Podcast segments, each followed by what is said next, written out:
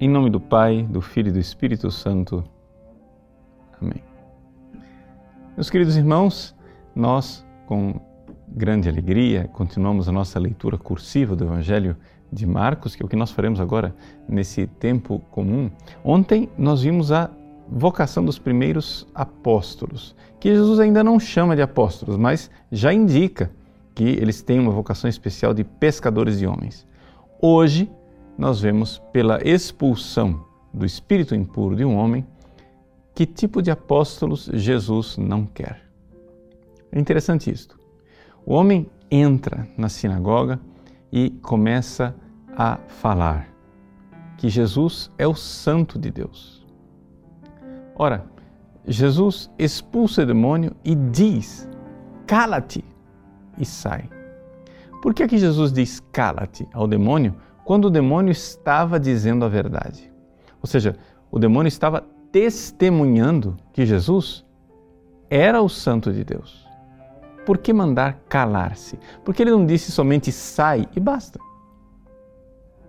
É que Jesus não quer o testemunho dos demônios. Jesus quer o testemunho dos apóstolos. E aqui nós precisamos entender isto: que um apóstolo não é somente uma pessoa que é um instrumento involuntário de Deus. Não, isso não basta. Até os demônios podem ser instrumentos de Deus. Por quê? Porque Deus realiza a sua divina vontade através dos demônios, dos demônios e apesar deles. Os demônios se revoltam. Os demônios não querem servir a Deus. Eles têm como moto aquela palavra de Lúcifer, non serviam, não servirei.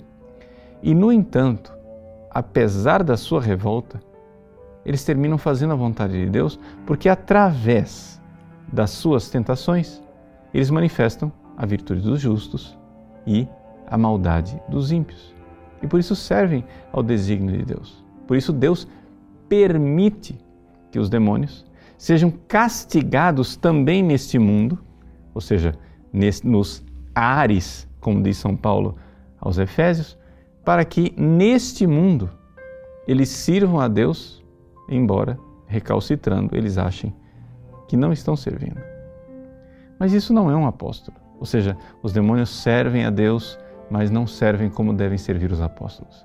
Os apóstolos deveriam servir a Deus de forma consciente e livre, como verdadeiros instrumentos dóceis nas mãos daquele que é o seu Senhor.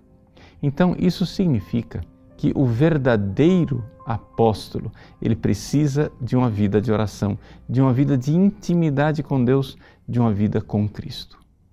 E é exatamente isto que Jesus já está proporcionando aos seus apóstolos.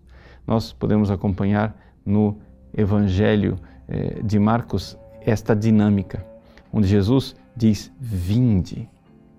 É, esse é o primeiro ato de um apóstolo, é o vinde ou seja, o estar com Cristo, o viver com Ele. Depois vem a segunda parte, o ide. Ide em missão. Ide para pregar, para evangelizar. Quando São Marcos, mais tarde, falar da instituição dos doze, ele vai esclarecer isso e vai dizer isso com toda clareza, dizendo assim que Jesus escolheu os doze, os constituiu para que estivessem com ele e para enviá-los em missão. Então, o verdadeiro apóstolo é aquele que tem uma vida espiritual, uma vida de oração, uma vida de estar com Cristo. E qual é a função principal da vida de oração de um apóstolo? A função principal da vida de oração de um apóstolo é a obediência, o fazer com que a sua vontade se dobre diante de Cristo, diante de Deus, fazer a vontade de Deus, renuncia a ti mesmo, toma a tua cruz dia após dia. Eu preciso fazer a vontade de Deus. E aqui, novamente, o apóstolo é completamente diferente do demônio, que não obedece. O demônio ele é expulso, enxotado a contragosto, ele é mandado embora, mas sempre como um rebelde. O apóstolo não. Ele não é mandado embora. Ele é enviado em missão. E exatamente a palavra apóstolo quer dizer isso, apostelo, aquele que é enviado.